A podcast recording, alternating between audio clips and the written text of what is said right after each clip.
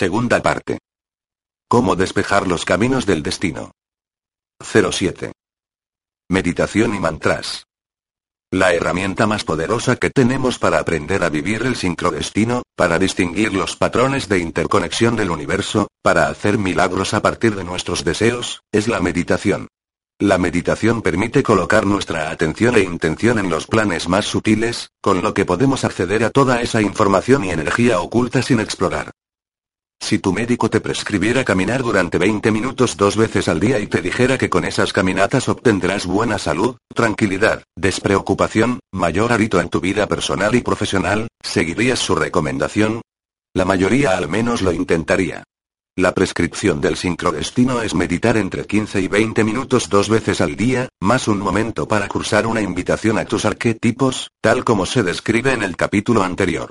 Si haces esto dos veces al día, empezarás a notar una transformación en tu vida. El resto del tiempo seguirás actuando como lo has hecho siempre.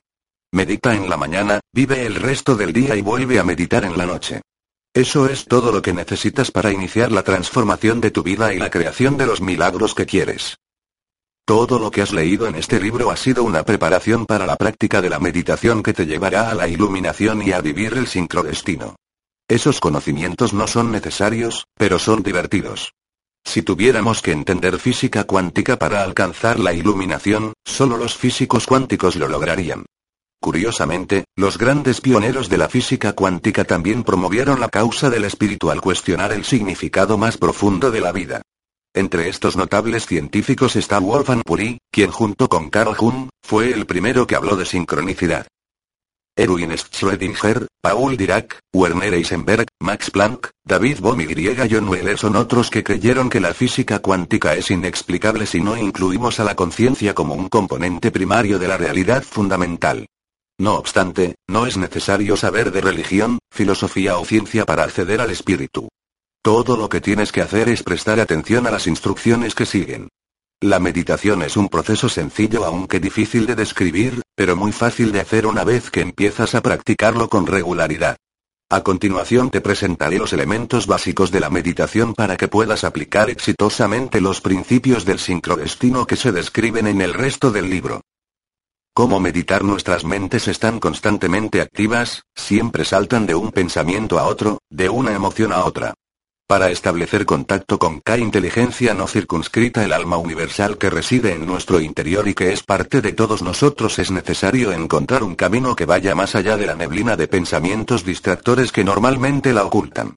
Es imposible avanzar a través de esta barrera tanto como lo es hacerlo en una neblina real si quieres ver al otro lado de la calle en un día de niebla, nada físico que hagas podrá ayudarte. Debes esperar, paciente y tranquilo, hasta que la neblina se disipe y se vaya por sí sola. De vez en cuando se abren claros que te permiten ver qué hay del otro lado. Lo mismo ocurre con los pensamientos. Cuando estamos tranquilos podemos encontrar momentos de silencio puro a los que llamo claros, y a través de ellos podemos dar un vistazo al nivel más profundo del alma. Cada vistazo incrementa la comprensión. Finalmente, nuestra conciencia se expande. 51 El propósito de la meditación es dejar de pensar por un momento, esperar a que la neblina de pensamiento se disipe y dar un vistazo al espíritu interior. Para la mayoría es muy difícil controlar el torrente de pensamientos. Los principiantes pueden sentirse frustrados, pero la frustración es apenas otro pensamiento, otra emoción que se interpone en el camino. El objetivo es liberar todos los pensamientos con tranquilidad y mesura. Una manera común de iniciar la meditación, consiste en concentrarse en una cosa sin forzarse. De manera que sea más difícil que otros pensamientos entren a la mente. A mí me gusta empezar con una meditación de respiración. Para iniciar la meditación, encuentra una posición cómoda. Siéntete en una silla cómoda con los pies bien apoyados en el piso. Coloca las manos en tu regazo, con las palmas hacia arriba. Cierra los ojos y presta atención a tu respiración. Observa cómo entra y sale el aire sin intentar controlarlo de ninguna manera. Tal vez notes que tu respiración se vuelve espontáneamente más rápida o más lenta, profunda o superficial, o que incluso se detiene por un momento. Observa los cambios sin resistencia y sin anticiparte. Cuando tu atención se desvía hacia un sonido del entorno, una sensación en tu cuerpo o un pensamiento de tu mente, haz volver tu conciencia, sin forzarla, a tu respiración. Esta es la meditación básica. Una vez que una persona se siente cómoda con solo sentarse en silencio y concentrarse en su respiración, recomiendo agregar un mantra, el cual crea un ambiente mental y permite expandir la conciencia. Mantras La palabra mantra consta de dos partes. Man, que es la raíz fonética de la palabra mente, y tra, que es la raíz fonética de la palabra instrumento. Así pues, la palabra mantra significa literalmente instrumento de la mente. La antigua tradición de sabiduría védica analizó los distintos sonidos de la naturaleza, las vibraciones fundamentales del mundo que nos rodea. De acuerdo con los Vedas, estos sonidos son expresiones de la mente infinita o cósmica, y constituyen la base del lenguaje humano. Por ejemplo, si pronuncias todas las letras del alfabeto, vocales y consonantes, escucharás que esos sonidos son los que emiten espontáneamente todos los bebés. Estos sonidos también contienen las mismas vibraciones que producen los animales. Y si escuchas cuidadosamente, notarás que los mismos sonidos están por todas partes en la naturaleza. Son los sonidos del viento, del crepitar del fuego, del trueno, de la corriente del río, del estallido de las olas en la playa. La naturaleza es vibración. El ser infinito vibra y su vibración es rítmica, musical y primordial. La vibración es el medio por el cual el potencial infinito se expresa como universo manifiesto. El universo manifiesto, al parecer formado de objetos sólidos, en realidad se constituye de vibraciones, y los objetos vibran a distintas frecuencias. Obviamente, si pateo una roca grande no siento vibración, sino dolor. Sin embargo, el hecho es que el pie que siente el dolor y el cerebro que lo registra, también son vibración. La vibración interactúa con la vibración y nosotros interpretamos eso como materia y sensación. Mantra es una palabra que describe esta característica del universo. Se dice que los sabios antiguos escuchaban estas vibraciones del universo cuando estaban en profunda meditación. Todos podemos escucharlas en cualquier momento. Es sencillo. Si acallas tu mente y te sientas en silencio, escucharás vibraciones. Puedes probarlo cuando quieras. Incluso, si te tapas los oídos las escucharás. Tu cuerpo también vibra con constancia, pero los sonidos son tan leves que, por lo general, no los escuchas. Si te sientas en silencio en un lugar donde no haya ruido, escucharás un zumbido de fondo en el aire. Y si empiezas a prestarle atención, con la práctica lograrás escuchar todos los mantras que están registrados en la literatura védica. Los Vedas también afirman que si recitas en voz alta un mantra, su patrón específico de vibraciones genera efectos propios que pueden dar lugar a sucesos en el ámbito físico. La recitación mental de un mantra genera una vibración mental, que luego se vuelve más abstracta. Esta, al final, te traslada al campo de conciencia o espíritu puro desde donde surgió la vibración. Por ello, un mantra es una manera muy eficaz de trascender y regresar a la fuente de pensamiento, que es conciencia pura. Esta es la razón por la que se recomiendan mantras específicos. Por las vibraciones específicas que inducen. El mantra que utilizo y recomiendo para alcanzar el sincrodestino es simplemente Soum. Este es el mantra de la respiración.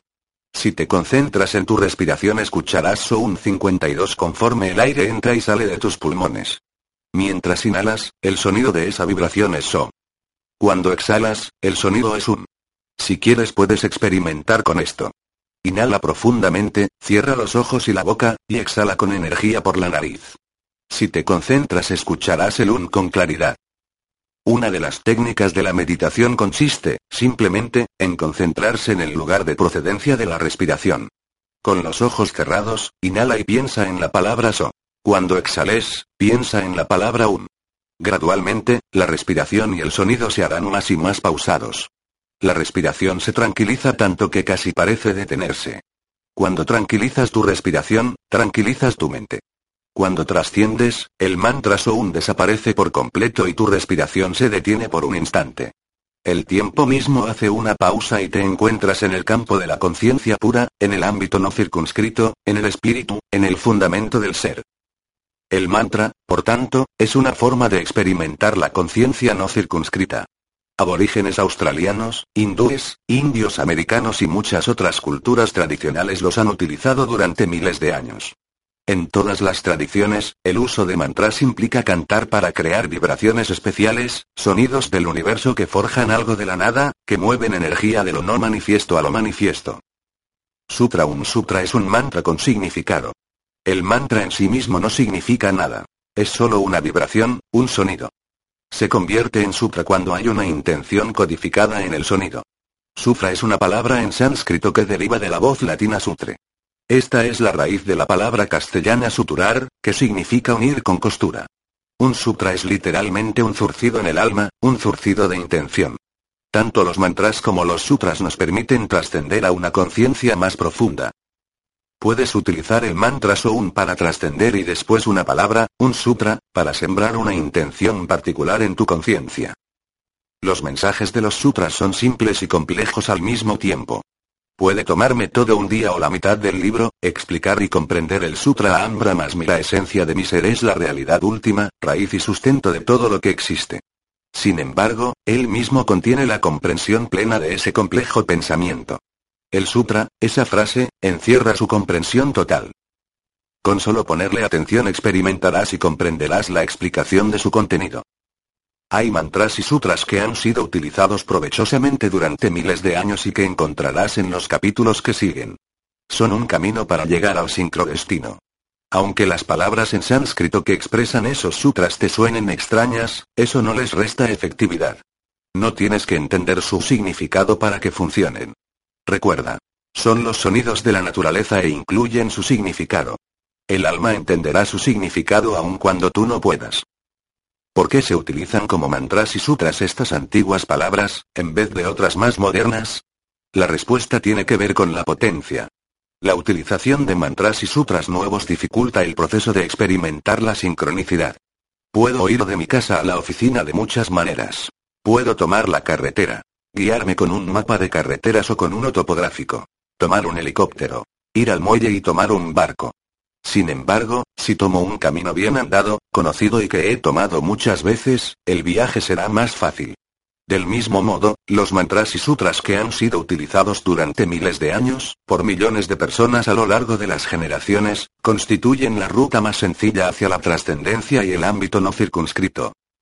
Hay una razón más para utilizar algo que ha sido empleado muchas veces antes para un propósito particular.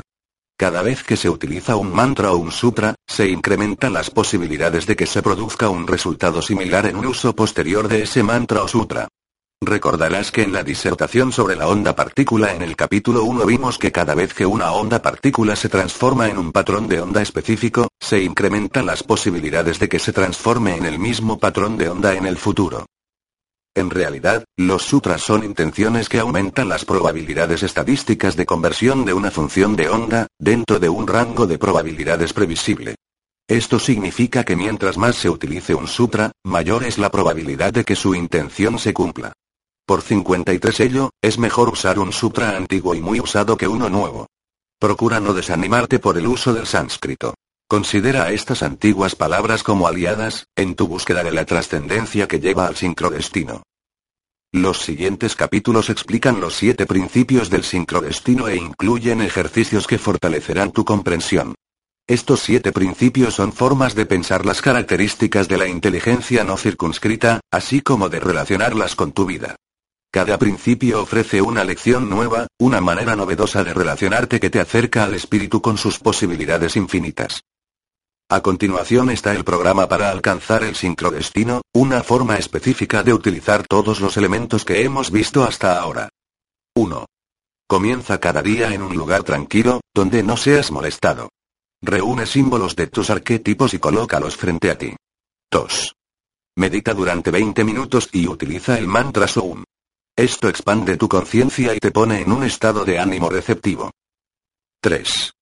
Inmediatamente después de la meditación, cuando abras los ojos, observa los símbolos de tus arquetipos y hazles una invitación o invoca a las energías arquetípicas para que se expresen a través de ti. Di. Les pido que se vuelvan parte de mí y actúen a través de mí. Guíen mi vida. 4. Lee el principio del sincrodestino que corresponde a este día. Hay siete principios del sincrodestino y siete días en la semana.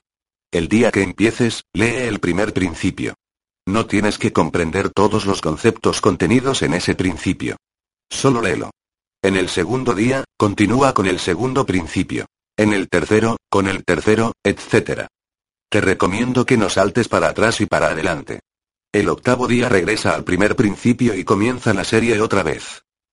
Cada principio tiene un sutra que condensa sus enseñanzas. Comprende a fondo el significado del sutra. Realiza los ejercicios que le corresponden, hasta que se hayan convertido en parte de tu realidad. Después de varias semanas, lograrás obtener los beneficios del capítulo entero con solo leer el sutra. Lo ideal es que sigas este programa diariamente y que cada día, cada semana y cada mes te acerque a cumplir el destino de tu vida. Estos primeros cuatro pasos no deben tomar más de 20 o 30 minutos. Repite el procedimiento en la noche. Durante el resto del día no tienes que hacer nada especial. Solo vive tu vida normalmente. La meditación matutina dirige tu intención durante el día aun cuando no pienses en ello. Al leer el principio, creas esa intención y permites que la inteligencia no circunscrita sincronice los millones de acontecimientos individuales que deben ocurrir para que se cumpla. Eso es todo lo que tienes que hacer. Aunque la intención trabaja por sí misma por medio de la sincronicidad, organizada a su vez por la inteligencia no circunscrita, la sincronicidad puede bloquearse a causa del ego. ¿Cómo podemos saber cuando el ego se interpone en el camino de nuestros sueños? Hay muchas pistas, pero la más importante es la ansiedad. Sentimos ansiedad cuando nuestro ser o espíritu está eclipsado por la propia imagen o por el ego. Nuestro ser auténtico, esencial, no siente estrés ni ansiedad. Una persona centrada no siente estrés ni ansiedad. Estos sentimientos son señal de que tu conexión íntima con la entidad no circunscrita está bloqueada. Esto le ocurre con frecuencia a la mayoría. La manera de superar este obstáculo y recuperar la dirección perdida a causa del estrés o ansiedad es con un proceso al que llamo heliotropismo. El heliotropismo es el mecanismo natural que permite a las plantas crecer en dirección a la luz. Por extensión, creo que tus pensamientos e intenciones son el equivalente a salud, y que el mundo crece en la dirección que hará que esas intenciones se cumplan. Utiliza las afirmaciones sutra que están al final de cada uno de los siguientes siete capítulos, siempre que sientas estrés o ansiedad o que te alejes de tu centro durante el día. Simplemente, acude a la afirmación sutra de ese día, tal vez quieras fotocopiarlas y llevarlas contigo para que puedas usarlas cuando necesites restablecer tu sentido del ser. Lee la primera afirmación en silencio y permite que surja una imagen en tu conciencia. Tan pronto como percibas la imagen, recita el sutra de ese día indicado en los ejercicios. Haz lo mismo con cada una de las afirmaciones de ese día. Tan pronto como termines todas las afirmaciones, cosa que te llevará aproximadamente un minuto, debes sentirte centrado de 54 nuevo. Después de cada capítulo encontrarás uno o varios ejercicios diseñados para ilustrar los principios y guiarte a una comprensión más profunda de los sutras. Estos ejercicios no son parte de la meditación diaria, sino un complemento. Realízalos cuando sientas que te gustaría dar ese paso extra hacia la comprensión de los principios del sincrodestino. En última instancia, esto es todo lo que necesitas para llegar a donde ocurre el sincrodestino. Los siete principios, los siete sutras, tus arquetipos, la capacidad de meditar utilizando el mantra Soun, y las afirmaciones sutra para cuando sientas que empiezas a perder tu centro. En tus manos, estas son las herramientas que hacen que los milagros ocurran.